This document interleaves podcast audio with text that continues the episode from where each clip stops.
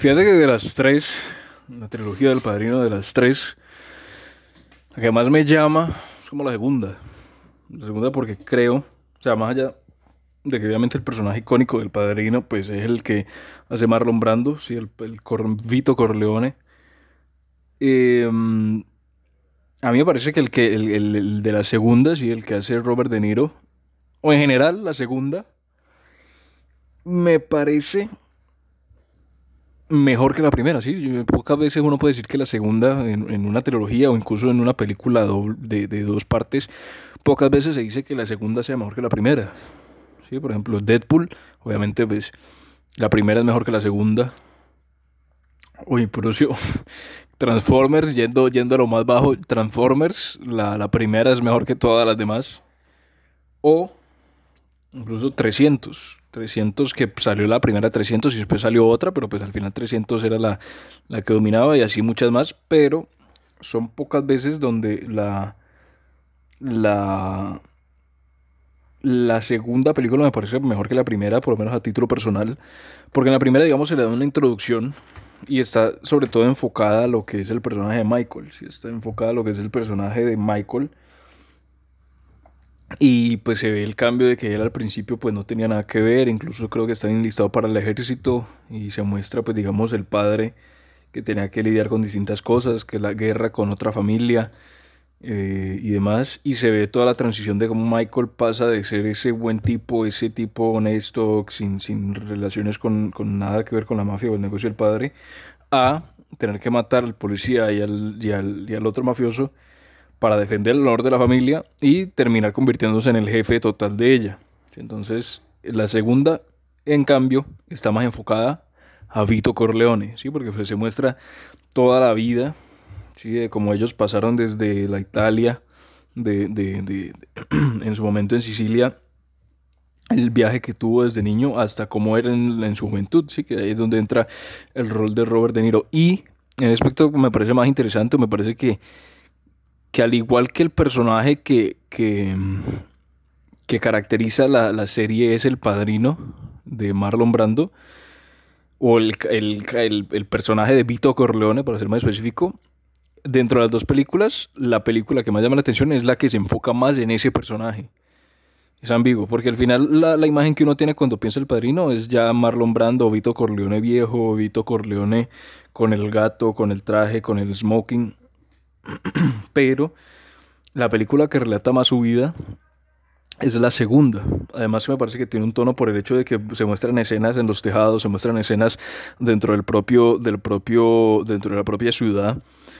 Da como esa sensación como más, más acogedora o como más de, de, de barrio, da esa, esa, sensación como más antigua que al final de alguna manera no sé si tenga que ver algo con la nostalgia, trae hasta ese punto. Incluso pues digamos, no se enfoca tanto en lo que es Michael, hasta el punto, pues digamos, que lo que pasa en Cuba, que el hermano al final lo traiciona y que manda a matar al hermano, pero se enfoca más en la historia de Corleone, de Vito, y yo creo que al final es por eso que me parece la más, la segunda me parece más llamativa que la primera. Eh, yo creo que por el enfoque que se le da al personaje principal de la serie, que al final es el padrino. Y aunque la primera, a ver, la tercera sí no, no, no, no llama mucho la atención. La tercera, la verdad, pues de las, de las, de las tres. Y lo curioso es que siendo la tercera no la mejor, ¿sí? siendo la tercera una película entre comillas básica, sigue siendo o no, no le quita el estatus del padrino de ser la mejor trilogía del cine. ¿sí? No, más allá de tener una tercera película entre comillas mala, no le quita el estatus al padrino de ser la trilogía más importante o la mejor trilogía del cine por la calidad que tuvieran las dos anteriores. ¿sí? Que ahí volvemos a lo de antes, que es difícil que una película tenga una, una secuela tan buena como la primera o que llegue a superarla. Y en este caso yo creo que lo hace, la supera la, la segunda película a la primera. Y fueron tan buenas esas dos que no le quita ese estatus y es algo también como curioso al ver que, que, que más allá de, de, de los cambios y las modificaciones sigue siendo tan importante por la calidad con la que se hizo. Y el hecho también de que, por ejemplo, si uno ve otras películas de Coppola, y, por ejemplo, el propio, el propio Apocalypse Now, y, si uno ve eso, es una película, yo creo que al principio El Padrino arranca lento, ¿sí? arranca lento con, con, las primeras escenas, son lentas, son más de presentación y es ya después que, que de alguna manera eh, empieza la, la, verdadera acción. Y es algo parecido a lo que pasa con el, el Apocalypse Now, ¿sí? que durante las primeras escenas pues se ve como el soldado, pues, digamos, está otra vez en casa, o pues entre comillas casa, o está fuera de la guerra y que tiene que volver a entrar, y que tiene que pasar todos esos trayectos, por lo menos el trayecto en el río, cuando está en el bote, que van pasando con los demás indios, se con todo ese trayecto se hace larguísimo. Hay, una, hay, una, hay un pedazo de la película donde se hace largo, largo, pero largo. Pero después, ya es cuando empieza la, la, lo, lo, interesante de la película, que es cuando, digamos, se encuentra con Marlon Brando o incluso cuando se encuentran con los demás soldados en otras áreas o cuando se, cuando se encuentran con el grupo francés, que es después de ese trayecto que tuvieron que hacer por el río. Y aquí lo mismo, sí, mientras se hace la presentación de los personajes, mientras que empiezan a, a comentar todo, se hace lento, lento, lento, siendo bueno, pero lento, hasta que ya es que empieza la, la verdadera trama de la película que, que es que la hace interesante. Y yo creo que el hecho también es que en El Padrino 2, ¿sí? No se hace tan lento porque no hay esas esas partes de transición en las que se empiezan a presentar, porque ya los personajes están presentados, o sea que no hay que hacer todo ese trayecto largo de presentación de personajes, sino que se pasa directamente a la trama y la trama dura toda la película, o sea que toda la película tiene una, una un ritmo constante que hace que sea de pronto a, a punto de vista personal más entretenida o más, sí, más llamativa, más, más, más acogedora que la primera.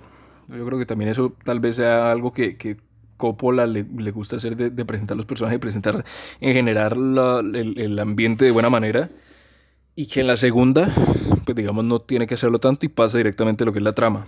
Pero, pero sí, a título personal y teniendo en cuenta lo de, lo de la tercera película y que no haya perdido ese, ese, ese, como ese idilio, ¿sí? ese idilio que incluso algunos la, reconocen al Padrino como al, al Padrino en general, ¿sí? a la serie como la mejor película en la historia. Más allá de hechos personales y de gustos personales más, se reconoce, por lo menos está en ese estatus. Yo creo que da ese reconocimiento por el hecho de haber tenido una muy buena película primera y segunda, y que la tercera no afecta el legado de, de la totalidad. Pero yo creo que la segunda, a título personal, más interesante que la primera por el hecho de que se enfoca más en el personaje principal, que es Vito Corleone. Más allá de que, pues, digamos, el, el que se muere en la primera es Vito Corleone y en la segunda, pues, digamos, se recuerda la historia. Pero el, el, el, el, el, padrino, como tal, es Vito y, y el hecho de que en la segunda se trate sobre él llama totalmente la atención.